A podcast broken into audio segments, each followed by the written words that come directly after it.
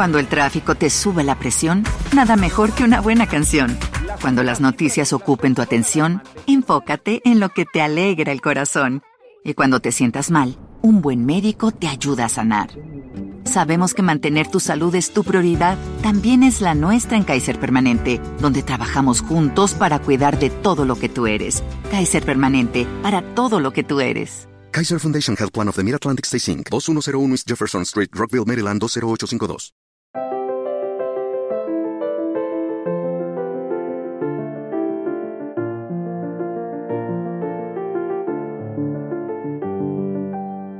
Bienvenidos a Lactando, un podcast de Milcar FM sobre lactancia y crianza con apego, creado por la Asociación Lactando de la región de Murcia. Este es el capítulo 40 y hoy es 14 de marzo de 2018. Yo soy Rocío Arregui y esta vez no estoy acompañada por Verónica, por Clara, por Esmeralda, por nuestras colaboradoras habituales y, y, amigas y vocales de Lactando. Esta vez, como se acerca el Día del Padre, hemos pensado que qué mejor que honrar a los padres o que darles un rayito de esperanza y de luz a aquellos que están en plena vorágine de la paternidad reciente y hemos traído a tres papás.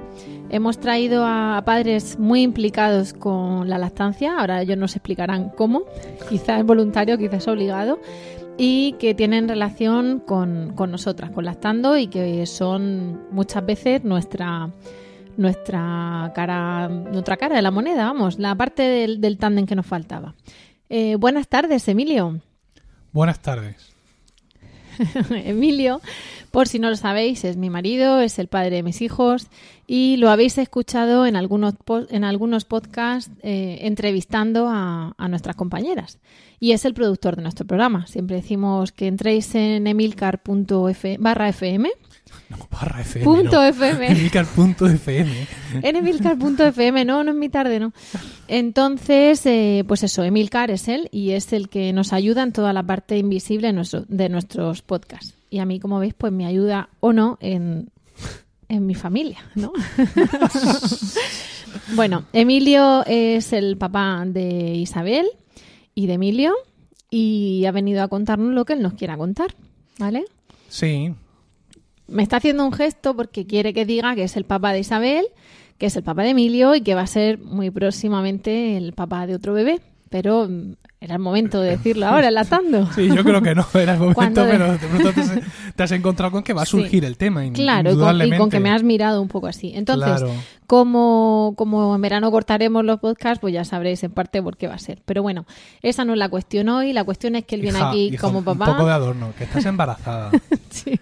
De un niño que se va Sí. a llamar Miguel Venga, y que va a nacer a mediados de agosto o cuando a ti eh, me apetezca a te mí salga de tu flor, por decirlo, que es cu- cuando han nacido los otros niños. Bueno, estás perdiendo los, los, los papeles. ¿Qué papeles? Sí, sí, es verdad, eres de horno lento. Esta es parte de la, del papel del padre cuando se encuentra con eso, con la parte natural del parto, posparto y lactancia. En fin, este señor que tengo aquí a mi lado es, es papá de dos niños que han tomado mucha teta, una dos años y pico y otro pues va a hacer cinco años y va a dejar sitio, va a darle la teta al hermano y nos viene a contar pues un montón de cosas. Pero antes de darle la palabra voy a presentar a las dos joyas que nos acompañan hoy, que una es José Miguel. Hola José Miguel. Hola, Rocío.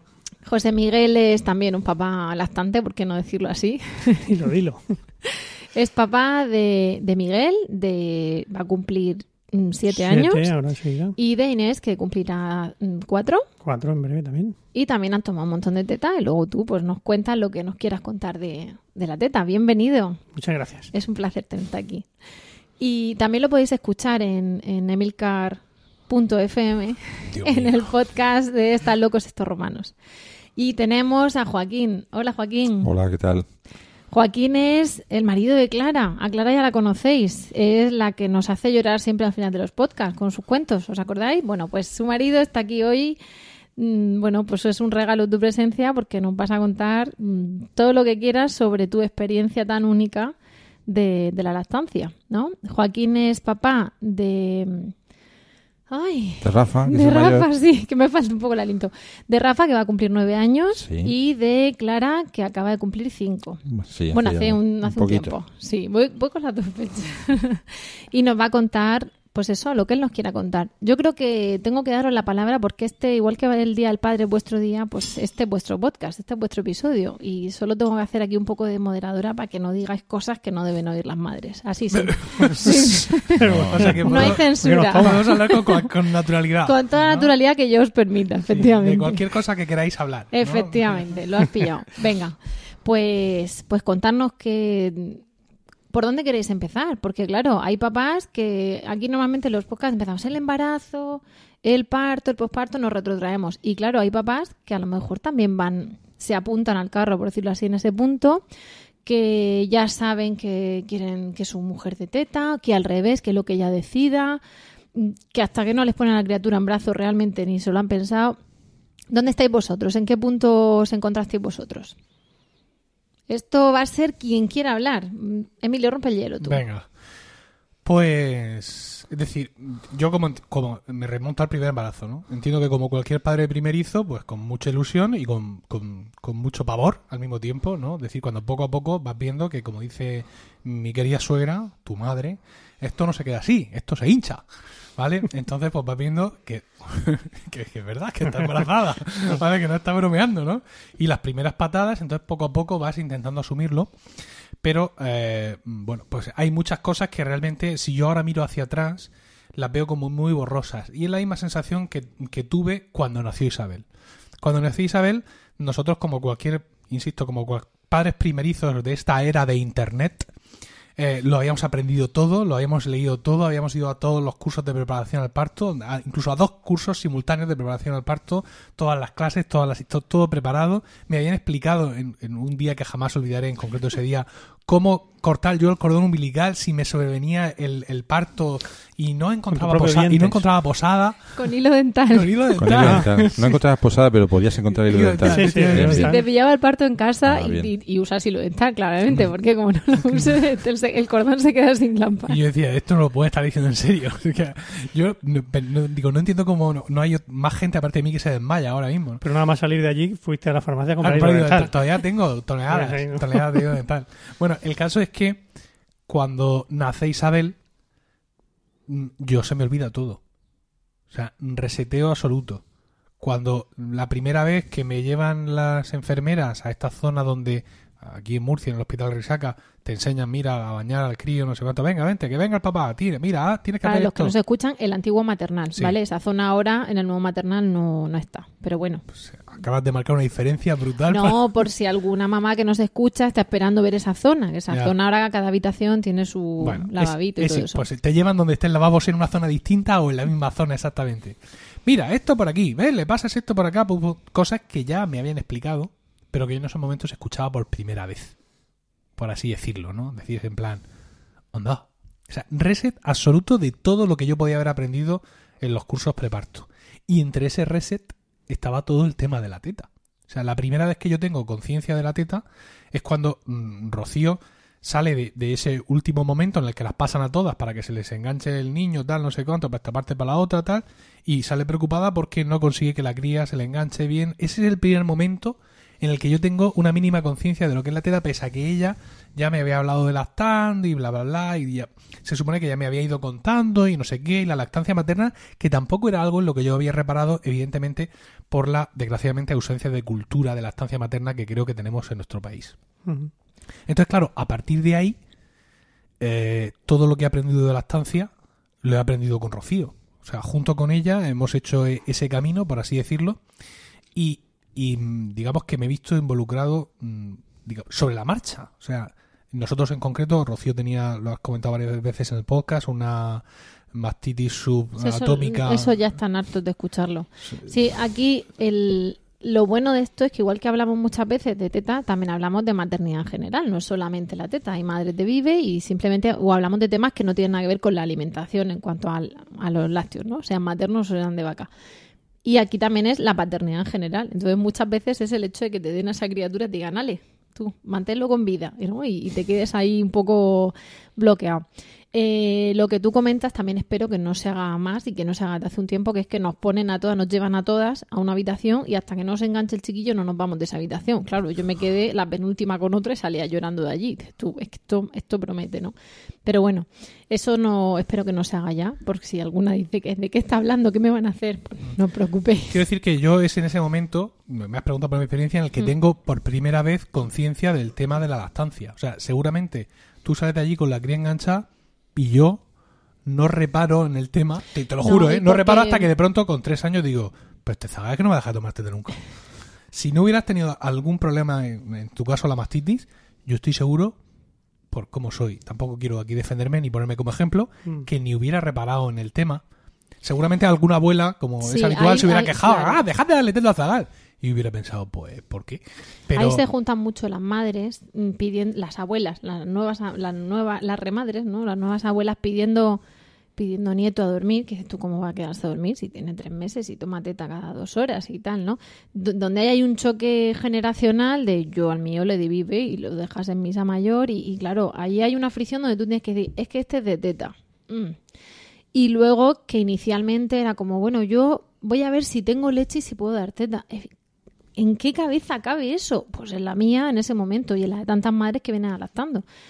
Mm, Te plantea, y recuerdo decir, bueno, tres meses que era la antigua baja mantenal y si no cuatro, que a los cuatro ya pueden los cereales. Hacen los tres, venga, un esfuerzo, hacen los cuatro, venga, ¿y si hacemos los seis? Y fue así, poco a poco, avanzando la cosa, ¿no? Tampoco te planteas, el mío va a tomar no sé qué, porque no había cultura de teta, porque las madres no han dado, las suegras tampoco, las hermanas, nada, ¿no? Era un poco, éramos los que íbamos rompiendo un poco el hielo ahí. Y antes de, bueno, ya te preguntaré un tema de la paternidad. A ver, aquí, ¿quién hace llorar? Si Joaquín, si Emilio, José Miguel. Uy. Eh, José Miguel, cuéntanos tú. Pues eh, no, la verdad es que en los dos hijos que hemos tenido, pues la cosa ha sido muy diferente, ¿no? El- al- con el primero, con Miguel, pues íbamos muy de eso, de primerizos, no teníamos mucha idea de nada. Sí que teníamos simpatía por el tema de la lactancia materna, pero una cosa bastante desinformada. Pero a- al empezar ahí con los, con los cursos de preparación al parto, ya empezan, empezaron a hablarnos de la importancia de la lactancia materna. De, nosotros empezábamos pensando en, pues eso, que los seis meses, seis meses de, de teta era suficiente, era lo que recomendaba la OMS, era lo que se decía entonces, y que luego ya pues, pues ya se podía ir destetando, ya, Ya no había problema. bocadillos. ¿no? Exactamente.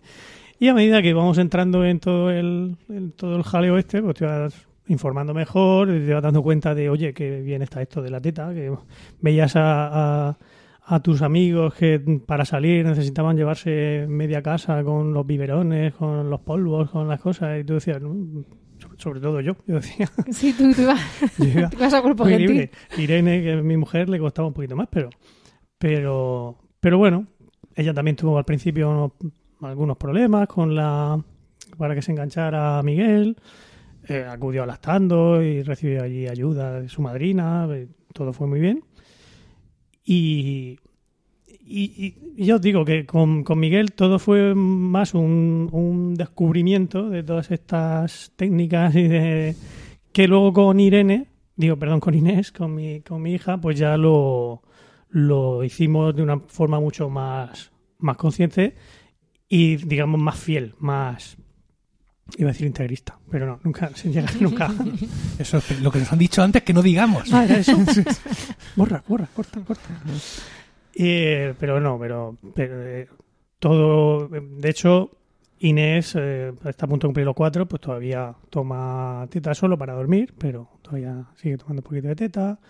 Miguel también estuvo tomando teta hasta hasta mm, los tres años, cuando ¿Te preocupas por tu familia? Entonces, ¿por qué darles solo huevos ordinarios cuando pueden disfrutar de lo mejor? Eggland's Best, los únicos huevos con ese delicioso sabor fresco de granja, además de la mejor nutrición, como 6 veces más vitamina D, 10 veces más vitamina E y 25% menos de grasa saturada que los huevos regulares, además de muchos otros nutrientes importantes. Así que, dales los mejores huevos. Eggland's Best, mejor sabor, mejor nutrición, mejores huevos. Judy was boring. Hello. Then Judy discovered ChumbaCasino.com. It's my little escape. Now Judy's the life of the party. Oh, baby, Mama's bringing home the bacon. Whoa, take it easy, Judy. The Chumba life is for everybody. So go to ChumbaCasino.com and play over 100 casino style games. Join today and play for free for your chance to redeem some serious prizes. ChumbaCasino.com. No purchase necessary. Void where prohibited by law. 18 plus terms and conditions apply. See website for details. Pero tres años, pues eh, se, hubo una época que se destetó porque eh, iban a hacer Claro, la hermana. Inés ¿no? Mm. y se, bueno, aparte que no tenía, se le, tenía muy poca leche ya Irene, la madre, pues, tam- eh, pues hubo ahí dos o tres meses que no, que no tomaba, pero en cuanto vio a la, a la hermana engancharse, pues le pidió a la mamá, le puso ojillos de corderico y, y al final la mamá pues cayó y, y siguió dándole unos meses más. La verdad es que no recuerdo ahora mismo hasta, hasta qué edad. Pero bien, en fin, todo, todo muy bien. Es que a medida que ibas contando cosas, Emilio, de, de- de tu experiencia, yo pe- pensaba en eso. que Lo distinto habían sido las cosas con Miguel y luego con Inés. Por ejemplo, el tema del parto. También nosotros habíamos oído hablar del plan de parto con, con Miguel, pero nunca llegamos a nunca llegamos a hacerlo ni a escribirlo. Y luego hubo muchas cosas en el parto de Miguel que no, que no nos gustaron. Y luego en el parto de Inés, pues sí, ya lo llevamos, hici- hicimos nuestro plan de parto, lo presentamos y fue todo mucho más como mucho más respetuoso. También habían pasado tres años, que quieras que no. Que eso está, está significando mucho, ¿no? Mm. En estos en estos tiempos que corren tema de los partos humanizados, tres años es mucho. Que los otros tres años que han pasado desde que nació Inés habrá seguido mejorando todo. Eso Confío. espero, eso espero. Rocío. Eso espero y deseo. Pues sí, y tú, Joaquín, he dicho lo de tu experiencia peculiar porque lo ha contado Clara, no porque vaya aquí a Bueno, es que hemos, te- eh, claro, hemos tenido de todo en, en casa. Cuando nació Rafa, pues por ejemplo, Rafa ha tomado teta y él sigue diciendo que toma teta. Porque para él la teta es una especie de vínculo personal e intransferible que tiene con su madre. Y, y dile tú que no toma teta, ¿no? no se, se coge unos rebotes del 15. Lo que tú digas. Y sin embargo, cuando llegó Clara, pues Clara llegó a casa con cuatro meses y medio, entonces no, nunca ha tomado teta. Entonces hemos tenido las dos perspectivas. Es verdad que cuando nació Rafa, nosotros ya íbamos con una idea que luego efectivamente todos los nacimientos te la quitan de cuajo y dicen, no, no, esto no es como tú pensabas. Y en el caso de Rafa, por ejemplo, fue un momento muy dramático porque él estuvo muy malito. Y al final, después de dos semanas que estábamos todos con el alma en vilo, pues salió adelante. Y cuando llegó a casa, pues nosotros, mm, todo el tema de lactancia no había formado parte de nuestra Hombre, de lo que mentalidad previa. pasado, además, eh, era Sí, como incluso- secundario, ¿no? Pero incluso antes, pues sí, nos habían hablado un poquito, pero claro, tú ibas a un curso y te daban el pack de cositas con tus leches preparadas, tus historias y tal. Bueno, pues nada. Y por tradición también en casa, pues hablabas con las abuelas y las abuelas no habían dado teta y eso lo veían casi como, pues ¿qué dices?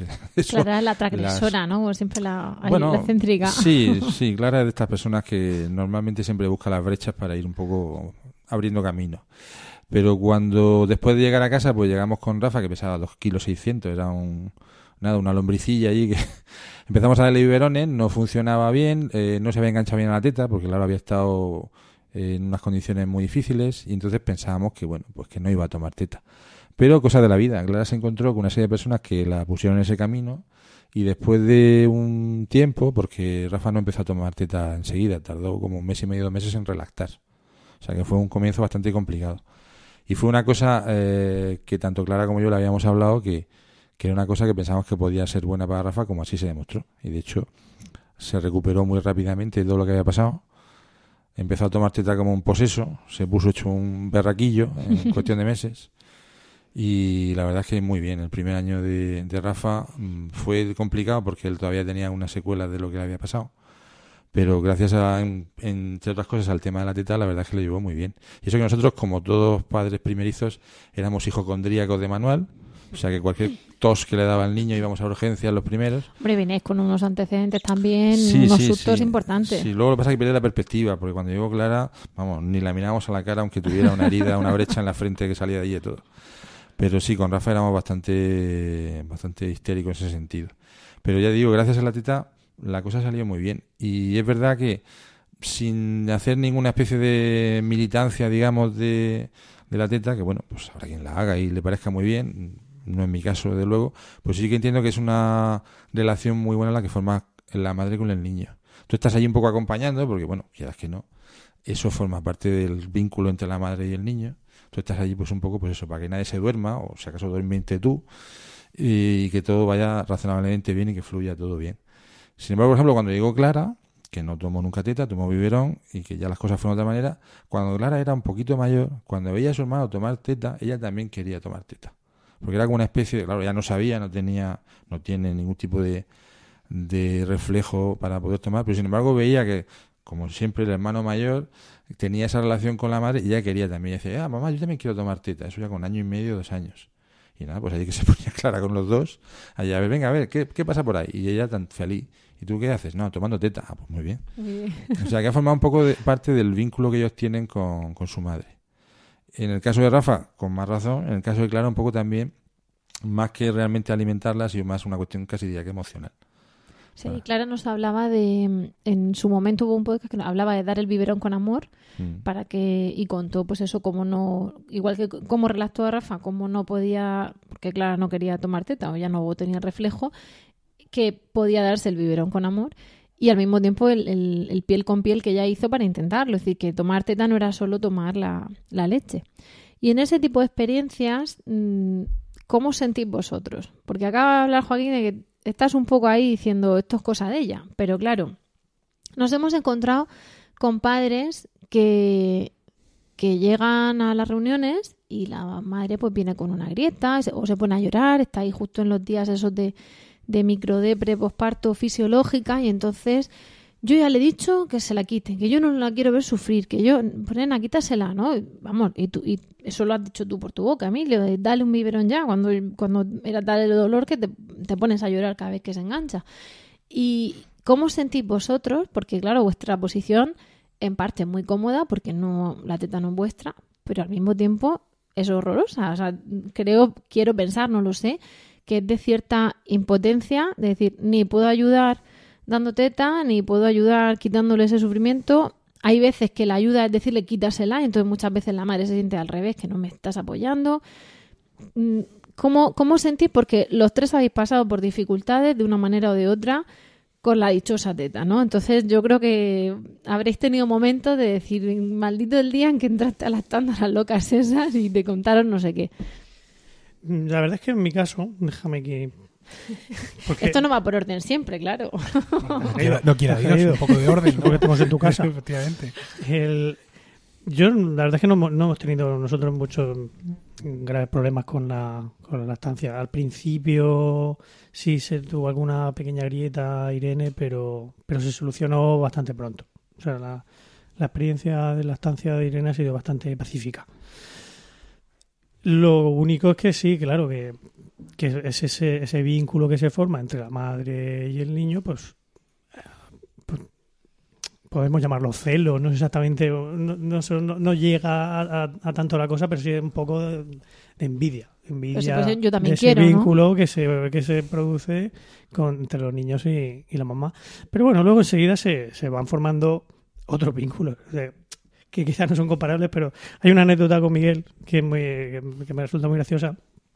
Que una vez cuando él, él era pequeñico todavía, tenía dos años, dos años y medio, fuimos a Alternatura.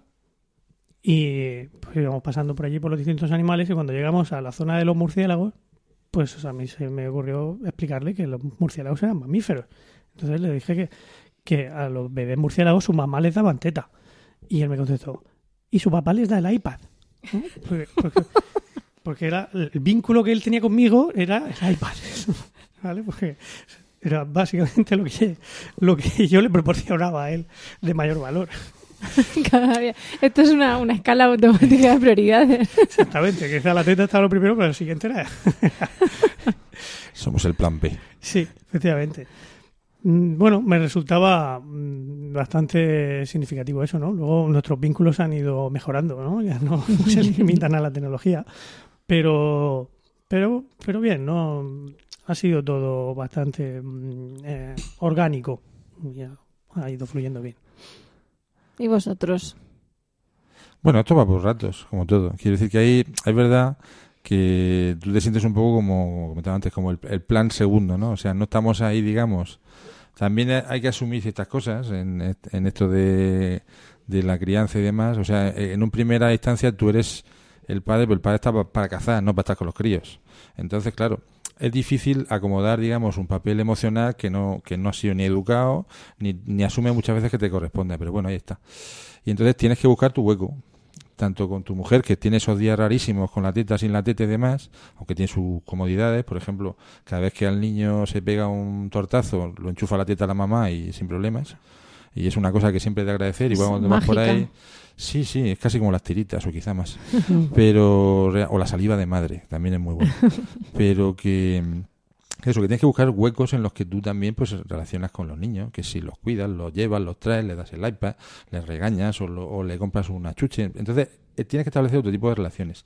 Y con tu mujer, pues igual. Es decir, el, tema de la teta, efectivamente yo también tengo suerte en el sentido de que no hemos tenido mastitis eh, de esas insoportables, hemos tenido cosas menores. Lo más complicado en nuestro caso fue el tema de la relactación de Rafa, que fue un proceso muy delicado. Y sí que es verdad, pues bueno, pues que hay opiniones para todos los gustos. Es decir, había quien decía, pues no la va a tomar, dale un biberón. Pero tanto Clara como yo estuvimos en ese sentido muy de acuerdo que había que intentarlo y que si iba adelante, perfecto. O sea que sí, por ahí, la verdad es que teníamos el punto de vista bien conjuntado. Ya digo que yo tampoco soy muy partidario de hacer de eso una mítica. Quiero decir que las cosas se tienen que llevar con cierta naturalidad, siempre que se pueda. Si por lo que sea no le puede dar teta al niño, pues yo qué sé, pues una mastitis, un problema tal, pues bueno, hay alternativas. Y no resulta, vamos, quiero decir que no creo que nadie tenga que hacerse el araquiri por darle un biberón si en un momento dado. También es verdad que todo hay que hablarlo y hay que de alguna manera llegar a un cierto consenso. Siempre que se pueda, claro. ¿Y tú? Bueno, Estos han, han de- han hecho lo que les he dicho que hagan. no, ¿no? sé, se han portado muy bien. Se han portado muy bien, sí, sí. Claro, me han dejado espacio. Te han dejado. A ver, antes de, antes de que carguen las tintas, ves que te veo. Esto a me ver, recuerda a a, una escena en la vida de Brian donde, donde hay un señor, es que no, no tengo el nombre, pero hay un señor que reclama. Claro que hay bizcocho. Ahí- Escondido el hay. bizcocho Ahí está, lejos de ti. ¡Ah! Hay mucho bizcocho. Claro, he incluso. comprado Qué bizcocho porque la- los que vienen alastando cobran la tarifa habitual, que es café o té con bizcocho. Eh, hay una escena en la vida de Brian, que vosotros os acordaréis mejor que yo, donde hay un señor que quiere ser señora y quiere que la llamen Judith. Y entonces quiere reclamar su derecho a no sé qué, y su derecho a no sé cuántos, y su derecho a gestar. Y entonces le dice, pero si no tenéis matriz. Entonces dice, pues entonces reclamo mi derecho a tener matriz. Entonces, creo que aquí ninguno de los tres está reclamando su derecho a tener tetas y a tener matriz. Sino, porque claro, es, el punto de la biología de decir, igual que ella lo gesta, ella lo pare y ella lo tendrá que amamantar o no, pero desde luego la leche sale de ella. Pero claro, mm, hay un punto ahí donde precisamente a veces el, el marido se encuentra pues con que ese vínculo que la madre lleva haciendo no desde que da luz, sino de meses antes que lo siente, el padre lo hace pero de una manera mucho más externa, no tiene las molestias continuas, o no tiene las náuseas, o no tiene las patadas, para bien o para mal. Y al mismo tiempo, claro, se encuentra mucha gente en la familia porque no ha habido tradición donde, pues nene, pues dale un biberón, pues dale un biberón. Entonces, en el, yo también quiero que tú comentabas en esa envidia o la noche que por lo que sea ella no está hora y media y no hay manera de que el niño se duerma y claro, tú estás sufriendo porque está llorando como Jeremías, desgañitado y no se duerme. ¿Por qué? Porque solo sabe dormirse con la teta o con la mamá. Ese es el punto que no es que yo venga aquí como las como los programas de corazón que van a carnaza, van a, a Sí, ver sí. si me- se mete el dedo en la llaga. Pues lo parece. Porque me acabo de acordar de tres días Sí. espectaculares. Bueno, digo yo que tres días en siete años, claro. separados, sí, Tre- efectivamente. tres ratos en ¿Te preocupas por tu familia? Entonces, ¿por qué darles solo huevos ordinarios cuando pueden disfrutar de lo mejor? Eggland's Best, los únicos huevos con ese delicioso sabor fresco de granja, además de la mejor nutrición, como 6 veces más vitamina D, 10 veces más vitamina E y 25% menos de grasa saturada que los huevos regulares, además de muchos otros nutrientes importantes. Así que, dales los mejores huevos. Eggland's Best, mejor sabor, mejor nutrición, mejores huevos. With Lucky Land slots, you can get lucky just about anywhere. This is your captain speaking. Uh, we've got clear runway and the weather's fine, but we're just going to circle up here a while and uh, get lucky. No, no, nothing like that. It's just these cash prizes add up quick. So I suggest you sit back, keep your tray table upright, and start getting lucky. Play for free at LuckyLandSlots.com. Are you feeling lucky? No purchase necessary. Void where prohibited by law. 18 plus terms and conditions apply. See website for details. ¿Cómo se nota que tú no estabas? Efectivamente, yo estaba en los demás. Pero bueno, eh, no, claro, aquí tiramos con bala. Pero bueno, me refiero un poco a eso. Es decir, que no quiero que parezca que aquí estamos defendiendo el derecho a tener Madrid porque sé que vosotros sois hombres sensatos que decir, no, no, es que para eso está la mujer. Pero ese punto de decir, mm, ¿qué pasa aquí? Y porque nos pasa muchas veces tanto el padre que no la quiere ver sufrir, le dice, pues quita la teta, como madre que ha dicho, yo decido que voy a dar el biberón porque así él puede implicarse. Entonces, Mm. evidentemente nosotras lo respetamos, pero pensamos, al menos yo, opinión mía de Rocío, no de lactando, pienso que el padre puede implicarse en todo menos en dar teta. Y si realmente mm, ayuda a la madre eh, con la casa, con los hermanos mayores si los hay, con las visitas, con todo, salvo con la teta, realmente no tendría por qué destetar a un niño para, para implicarse más. Entonces, ese es el punto de decir hasta qué... Ojo, hasta- porque estás entrando en una dialéctica del heteropatriarcado diciendo que el padre ayuda a la madre con la casa y los hermanos mayores. Eh, Yo bueno, estoy ya. no sé qué van a citando... opinar de tus compañeras. Estoy Y citando... más después de- del, del, Día de del la Día Mujer, la Mujer, tan que, cercano. que ojalá sea un punto de inflexión este Día de la Mujer, efectivamente. No, estoy citando las de quiero que el padre se implique. Entonces dices, oye, que se implique en todo lo demás. Vale, pero me, me tocaba a mí. Te me tocaba, a mí, sí, pero he intentado... No, enfriarme. es que sí. venía como un Vale. de punto A ver, esto es muy complicado porque, eh, quiero decir, eh, las experiencias, como ya hemos visto con lo que vosotros habéis comentado, son muy particulares. Entonces, eh, hay una cosa importante que no debemos de olvidar y es el tagline de este podcast. Dice que es un podcast de lactancia materna y crianza con apego. No es solo la teta. O sea, es todo el pack. La lactancia y la crianza con apego. El piel con piel.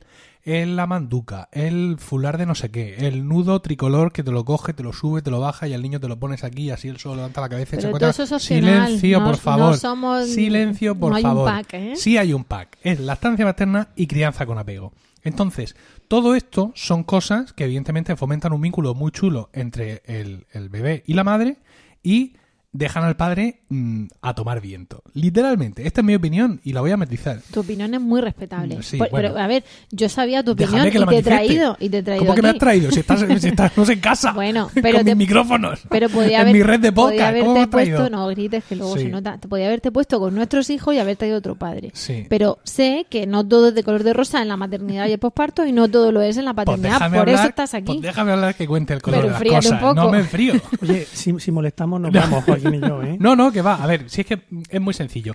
El tema está en que al principio, mm, sigo basándome en mi experiencia personal. Primer niño, primer hijo que tienes, estás muy superado por las cosas. Hay, muchos momentos en los que tienes la sensación de que la mm, de que mm, ves tu vida desde fuera, ¿no? O sea, eh, eh, flipas un poco con todo. Entonces, pues en un momento dado que toda esa parte la haga la madre, ¿no? Es un poco hasta un alivio, ¿no? Como decía Homer, Simpson, es, es que esto no lo puede hacer otro, ¿no? ¿Vale? Entonces, pues es en plan, vale, yo ya no tengo que estar en esto. Como tú dices, pues en esos momentos tú te preocupas de otras cosas, como has comentado Joaquín, pues de que no se duerma, de ayudar en la casa, ¿no? De fregar los platos, hacer otras cosas que son, encargarte según. Rocío, propias de la mujer. Yo no he Y- dicho eso, no he dicho eso. Pero claro, llega, llega un momento en el que cuando tú ya ves, eh, o sea, cuando ya tomas más conciencia del asunto, entonces dices tú, pero bueno, ¿y yo qué? ¿No? Y es donde ves que realmente se está creando un vínculo con la madre del que tú dices, no son celos, no es envidia. Pues yo, yo no sabría definirlo de otra manera, José De Miguel. hecho, no son celos, de hecho, que sí es envidia. Ah, sí es envidia, Que sí. no, no, no llamaría celos, pero envidia sí. Claro, y entonces sientes la sensación de que te quedas un poco fuera de juego. Que es una cosa que yo podría asumir deportivamente en pos de los beneficios del niño. Pero es que luego todo esto recae doble y triplemente sobre la madre. Porque no es ya que la madre le dé teta, es que por este vínculo que se crea, el- los hijos están pegados a la madre continuamente hasta el punto de no dejarla vivir. ¿No? Hasta el punto de que incluso mm, pasado, o por lo menos ha sido nuestro caso, pasada la lactancia, se duermen con mamá y tiene que entrar a mamá a dormirlos. Entonces es todo sobre mamá. Todo cae encima de mamá. Todo sobre su madre. Sí, entonces al principio te hace gracia porque es más tiempo que puedes dedicar al podcasting y a mirar Twitter, pero hay un momento en el que sumas dos más dos, Como broma ya está bien. ¿no? miras así hacia arriba y dices, ¿Cuándo juego pero- yo exactamente? eh, claro, dices tú, pero mm, no ya cuando, no es que ya que me toque porque ahora me apetece te- disfrutar a mis hijos. Es simplemente que dices tú, es que mm, veo que te estás machacando con todo y que además yo no puedo hacer nada. Citaba los días que, pocos días que Rocío no ha estado disponible, por así decirlo, cuando nosotros tenemos los, teníamos hijos en, en edad de lactancia exclusiva. Pues gracias a la Administración de Justicia, que ha sido muy amable al no suspender ningún juicio de Rocío. Hemos tenido mm, mo- momentos dados que en principio podía no pasar nada, pero de pronto el niño ha dicho hambre. Y se pasa fatal. O sea, yo lo paso fatal, pero yo al fin de cuentas soy un adulto. ¿Vale? Pero ver al crío sufrir de esa manera hace que se te reconcoma todo. Y que pienses, no ya en no le tendríamos que dar teta o ojalá le diera biberón, sino que, que, que es que esto está mal montado.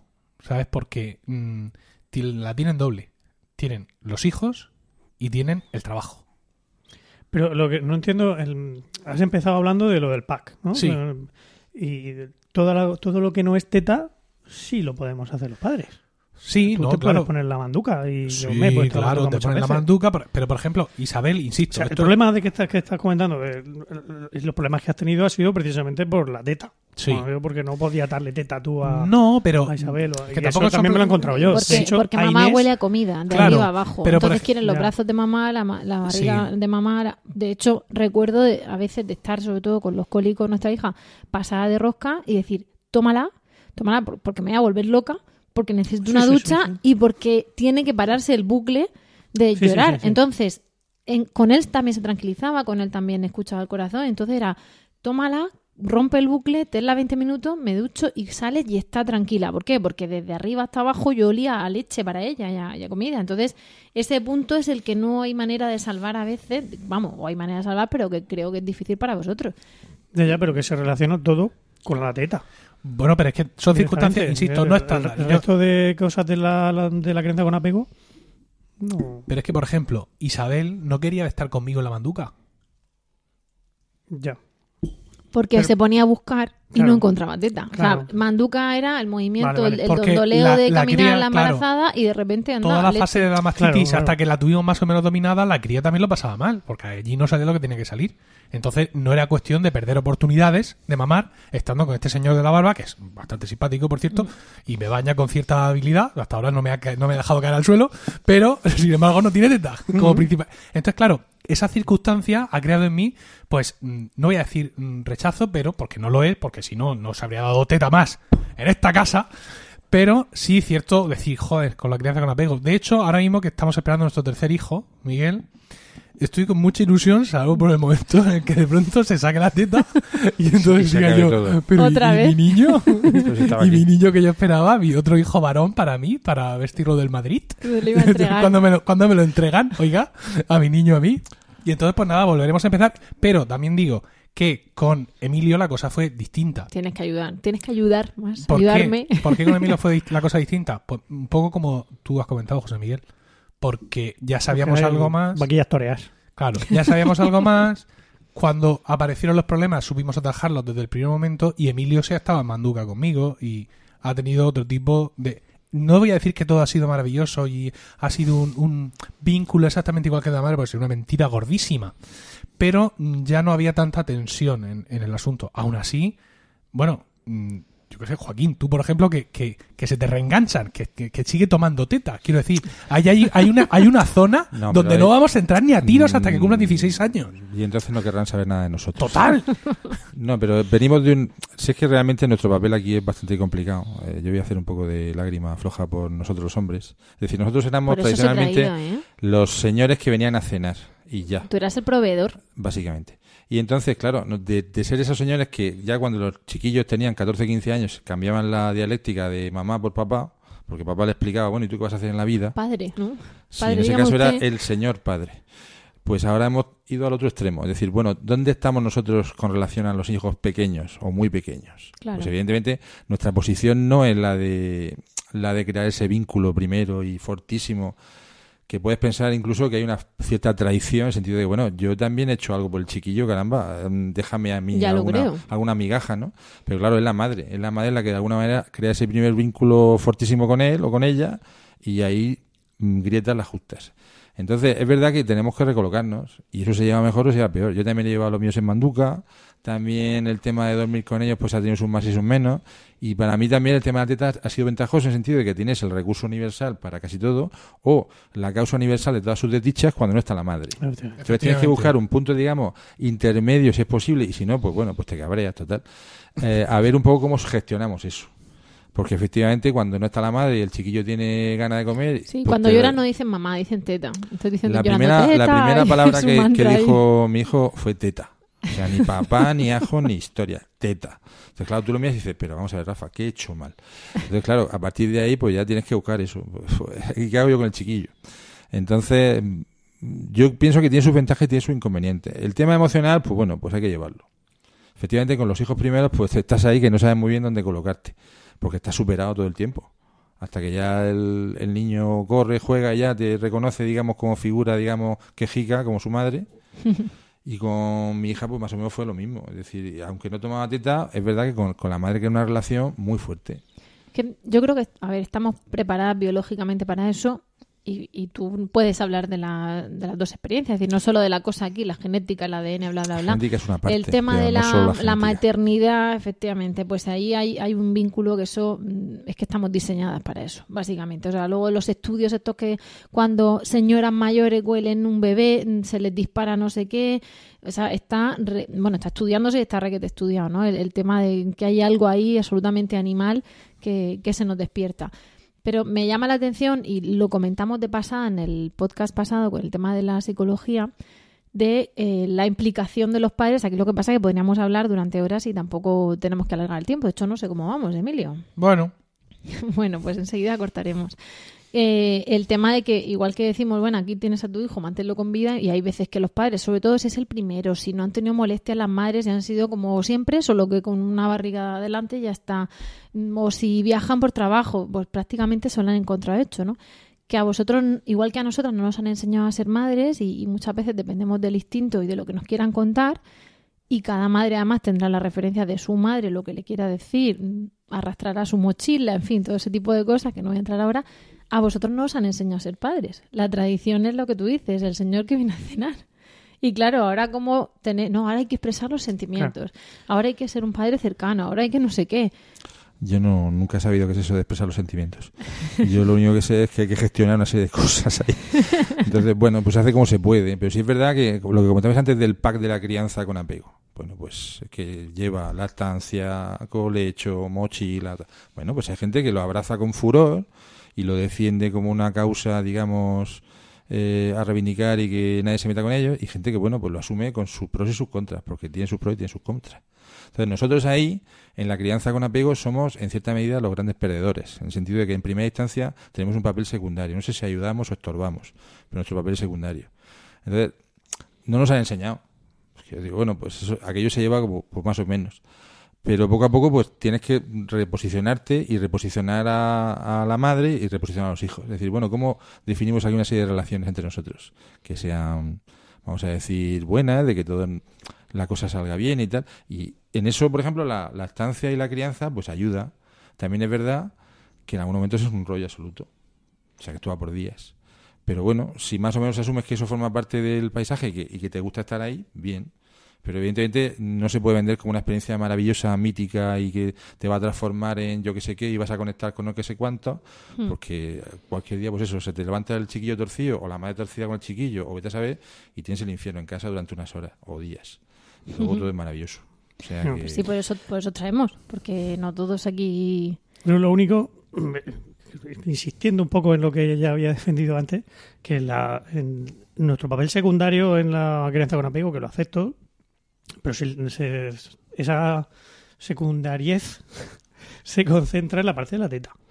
Porque la, la, la crianza con apego no es solo no es solo las, los accesorios que te compras para la, Que también. que también sino también eh, pues eso lo de eh, sin castigo ni amenazas ese, ese tipo de cosas sí, sí. que ahí sí que mm, cumplimos un papel tan importante como el de la Eso es lo madre. que se iba pero decir, cuando que el- tienen edad de castigarles o amenazarles, cosa que yo desde aquí recomiendo, no, mentira, ya ha pasado, digamos, toda, la, No, toda pero- la edad crítica, ¿no? O sea, Pero eso cuando- es lo que dice José Miguel, que mientras Yo el niño visto- está viendo que el padre está al lado de la madre. yo he visto a, a- a padres amenazando y castigando a niños de, de 8 y 9 meses que, que- que no saben prácticamente ni andar y ya le están amenazando Y el niño a lo suyo, ahí vilmente. Pobre crío Rebelde. Ya, yo tengo, tengo una cuestión para Joaquín, y es que, mm, bueno, a ver, la audiencia ha podido detectar que tengo una posición como, como que tengo esto más a flor de piel, Y es porque Pero me- eso es el miedo de lo que viene. Claro, esto porque primero Eso tengo es que estás poniendo tu barbas a Na- remojar de nada, nada de lo que has vivido te servirá para lo que viene. Tengo a Emilio muy cerca, o sea, Emilio va a cumplir cinco años ahora, pero ha tenido una lactancia prolongada porque con Isabel la tuvimos que cortar porque con las mastitis y tal no nos la jugábamos. No, perdona. pero- ah, bueno, hacer tándem, claro. Vale. cortamos cuando está Cuando embarazada está seis embarazada. meses. Y Emilio, bueno, ya ha prometido que ahora cuando cumpla cinco años, si acaso ya le deja la lo teta. eh, bueno, pero ya toma muy poco realmente. Sí, ya Sí, nada. lo hace Mm. que por hacer el gamberro, ¿no? básicamente. No, porque le gusta y No, sí, encanta claro, la mí, teta. Y es pero- tocar, y es lo que tú dices. Es, eso, Bueno, es el, mía. el caso es que yo me lo veo llegar, ¿no? Yo me veo que viene otra vez y cuando hablábamos de, vamos a tener otro hijo, yo le decía, es que no sé si estoy preparado para pasar, no ya por otro hijo, sino por otra crianza con apego. Quiero decir, si Nutriben patrocinara este embarazo, yo lo mismo, lo mismo lo decía, oye, ¿no? pues me lo pensaba, ¿no? Anatema, anatema. aquí. Me Pero- sacar una cuchara para poner el claro, iPad. pero- la cosa un poco... Eh, pero tengo una pregunta para ti, Joaquín. Dime. Eh, yo veo que eres una persona mucho más eh, sosegada que yo y más... Porque miento eh, muy bien. Pues, pues es una persona que miente mejor que yo. Pero tú, tú notas que tu posición con respecto a todo esto ha evolucionado con el paso de los años conforme lo tienes más lejos. Quizás te traemos aquí este podcast hace cuatro años y no estás tan tranquilo porque lo A ver. tienes un poquito más cerca. Hombre, la falta de sueño hace, ¿eh? Y tú tampoco estarás más Sí, tranquilo voy a dormir de- ya dentro de unos más. meses. No, tienes que tener en cuenta que hasta que el niño no cumple dos años, dormir más de cinco horas es, eh, pues eso, salvo que te vayas de tu casa. No, es verdad que el punto de vista cambia con el tiempo. Es decir, eh, tendemos a idealizar aquello por lo que hemos pasado. Se yo no, difumina, ¿no? yo Lo no puedo idealizarlo porque estaba dormido en aquella época y, y no me acuerdo de nada. Pero generalmente, eh, lo que he dicho, se pasan días de todos los colores. Entonces, es verdad que con la experiencia matizas. Y dices tú, bueno, la crianza con apego, como he dicho, tiene sus momentos estupendos y maravillosos y hay cosas que hay que reivindicar. Y yo creo que nos ha dado un hueco, entre comillas, a los padres para poder crear unas relaciones muy chulas con los niños, con los hijos, que antes, pues eso, pues directamente ni se planteaba. Al mismo tiempo creo que tampoco hay que hacer bandera de nada. Hay que llevar las cosas, pues eso, como en base a la experiencia que uno tiene. Yo con, con los dos que tengo, si tuviera un tercero, hombre, no es que me cortara las venas, pero en cierta manera sí que es verdad que ya se, se ve uno cansado para según qué cosas. No es un consejo ni un Por eso los aviso a los navegantes. jóvenes, que es lo que dicen los padres. Es que Pero tenéis que eso, tener los eso hijos tiene su razón de ser y la razón es puramente biológica. A ver, ¿quién te aguanta dos años así si no tienes 25 o 30 Claro. años? Eh, Si no vas quebrado, como nos pasa a nosotros, que vamos, vamos quebradicos. ahí. Oye, quedamos a, Joaquín. quedamos a luz en agosto. No. me digas esas Es un mes estupendo para tener un niño. Sí, sí, sí. Es un mes Bueno, aquí eh, parece que realmente esto lo escuchamos para disuadir a todos los padres y no es así. Pero insisto en que queríamos contar la cara bonita y la cara no tan bonita. Cuando habláis de que la crianza es un apego también del padre, yo estoy de acuerdo contigo en que al final el niño ve que van los dos en tándem, con independencia de que la madre esté más presente, pero ven que esto va del mismo rollo. De hecho, eso se nota cuando tienes que posicionarte frente a padres ya, frente a abuelos, de los dos lados. Y poco más que sois los hippies, ¿no? Un poco los que vais a contracorriente para no dejarles que, que de vez en cuando pillas a una madre hablando con otra, la mía duerme con él en la cama y le da Qué teta a no sé cuántos. Y, y somos un poco los hippies, ¿no? Pero mm, para los padres que preguntan, ¿y entonces qué hace el padre? Porque muchas veces nosotros, nosotras decimos en las reuniones y, en los podcasts, y se lo hemos dicho a padres en concreto, que el padre corta el filete. Y claro, se quedan así un poco parados. Y entonces yo siempre les ponía dos ejemplos. Uno era cuando empiezas a dar teta y te entra una sed horrorosa y de repente hay un, un vaso que aparece mágicamente a tu lado, continuamente. Y otro es que te pasas unos meses que no puedes cenar porque necesitas las dos manos para cortar el filete o lo que sea y, y tienes que esperar, tienes al niño permanentemente a teta, sobre todo cuando son más pequeños, ¿no? Entonces, para el padre que vaya a ser, para, para el padre to be, eh, ese, ese bebé de repente es ¿qué puedo hacer yo? Entonces, esto, un, dos, tres, ¿qué, qué hacéis por las mamás? ¿Cortáis el filete? ¿Ponéis el vaso? ¿Qué hacéis? ¿A Bueno. qué servís? A ver, no, no es tanto. O sea, cortar el, el- te refieres a cortar el filete a la madre. A la madre, a la madre. Ah, vale, para vale, que vale. con una mano pinche, porque si no se queda sin cenar. muy Bueno, es que nosotros hemos hecho también el baby leg winning. Anda, no, no me recuerdes el baby leg winning. ¿tú quieres incentivar o desincentivar? A la madre, a la Muy- madre, a la muy madre. divertido. Además, Sí. en cinco minutos se nos va el tiempo de, de- de grabación, nos cierran el Yo, yo estudio, o al menos la, plantearía respuesta a la pregunta al revés. O sea, ¿qué es lo que no podemos hacer? Dar teta, ¿vale? Exacto, Asumamos eso. A partir de ahí lo que quieras. claro. Es decir, bueno, pues que dar, ayudar a la madre a, a darle ¿Qué recomendáis vosotros? Mm, Bueno, siempre y cuando estés despierto, lo que puedas. Es decir, bañar al niño, llevarlo, traerlo, que le dé la luz, igual que a la madre que le dé la luz de vez en cuando. Yo qué sé, las tareas lógicas de la casa con un enano que está allí todo el rato hecho un energúmeno. Y a veces se duerme un ratito. Pero vamos, sí, se pueden hacer muchas cosas. Y procurar conseguirle también raticos de, De asueto. de, todo de, de independencia a la madre. De- que eso que, que la, que la madre pueda leer un libro un rato o salir. Eso es cuando le compras una- al chiquillo la camiseta del Real Madrid, Emilio. La talla bebé. Yo creo que mm, nos conformamos al principio con hacer pis. Ya, después con ducharnos. O sea, hacer pis en soledad, luego ducharte en O sea, soledad. O sea, lo de sí. leer el libro es como. Claro, es que tú me estás hablando ya muy de las primeras semanas. claro, pero aquí tenemos de oído las primeras todas semanas del las- primer bebé, además, que siempre Claro. van a ser las más duras. Hombre, yo lo único que diría es que, pues sí. La, la- Tú eres el cortador de filete, Sí, soy el cortador de filete. La sensación que vais a tener es que vais, sois un cero a la izquierda. Pues sois un cero a la izquierda relacionado Está con bien vuestro... para cerrar el silencio, podcast. Silencio, No. Te bajo la voz del- de, la mesa de control. ¿eh? La sensación que vais a tener, queridos padres, que vais a ser primerizos, es que sois un cero a la izquierda para vuestro hijo. Lo cual no significa que seáis un cero a la izquierda en toda la crianza. De hecho, todo lo que vais a hacer, como ya han explicado aquí los compañeros, es no ya útil, sino muchas veces necesario. Es simplemente pues asumir un poco el papel que nos toca en esta primera fase, sa- sabiendo que es todo por un mayor beneficio de, de- de nuestros hijos, porque la teta les viene espectacular, evidentemente, y pues asumir que es lo que nos toca y es lo que nos mm, tenemos que, que comer, por así decirlo, y que es el papel que, que, mm, podremos, mm, digamos, nos podrá sentar mejor o peor, pero eh, básicamente es lo que nos toca hacer.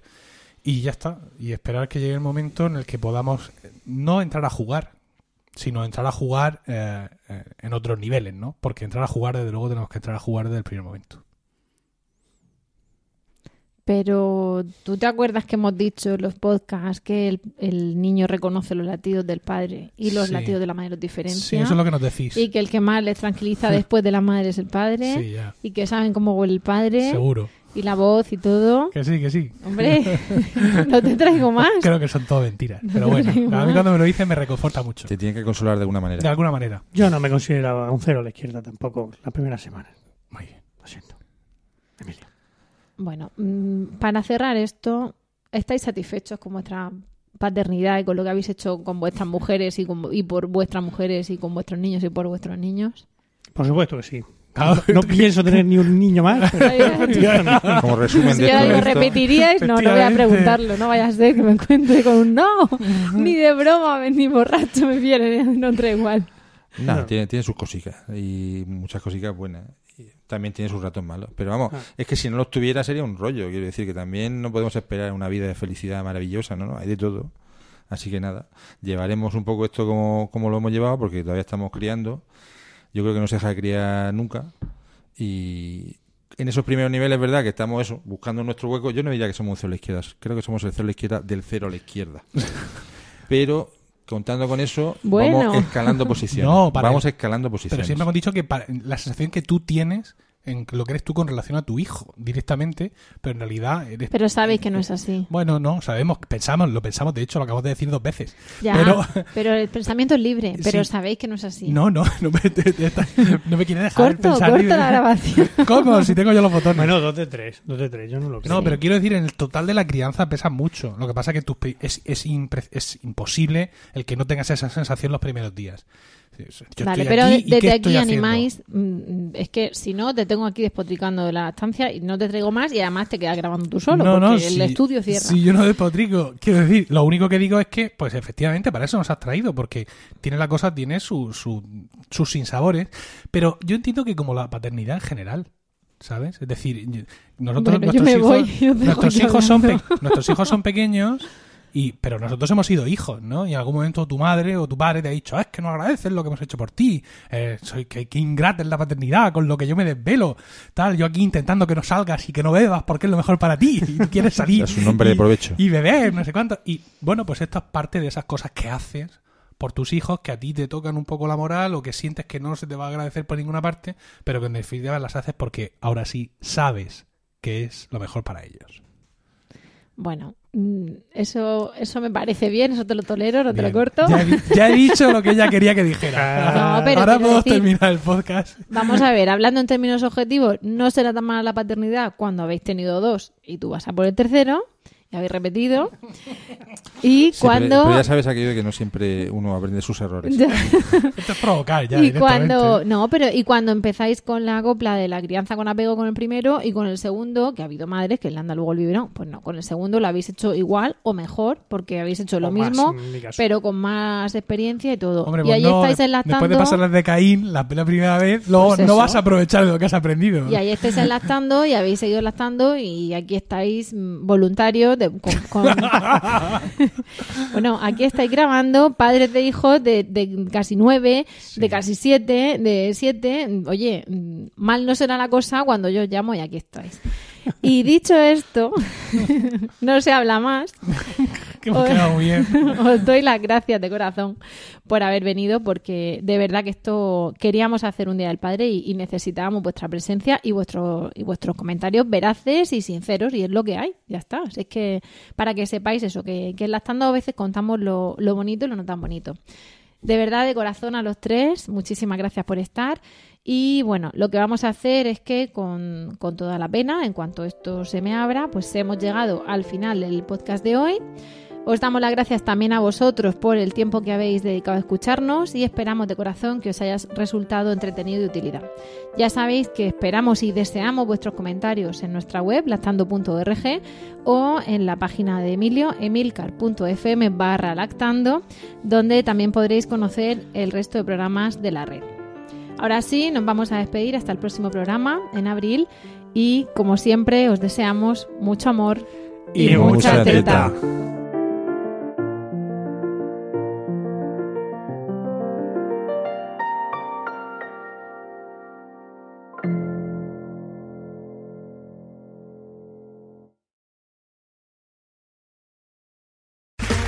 Okay, round two. Name something that's not boring.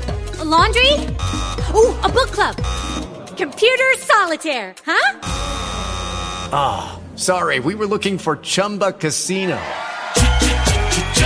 That's right. ChumbaCasino.com has over 100 casino style games. Join today and play for free for your chance to redeem some serious prizes. ChumbaCasino.com. No purchase necessary. Where prohibited by law. 18 plus terms and conditions apply. See website for details.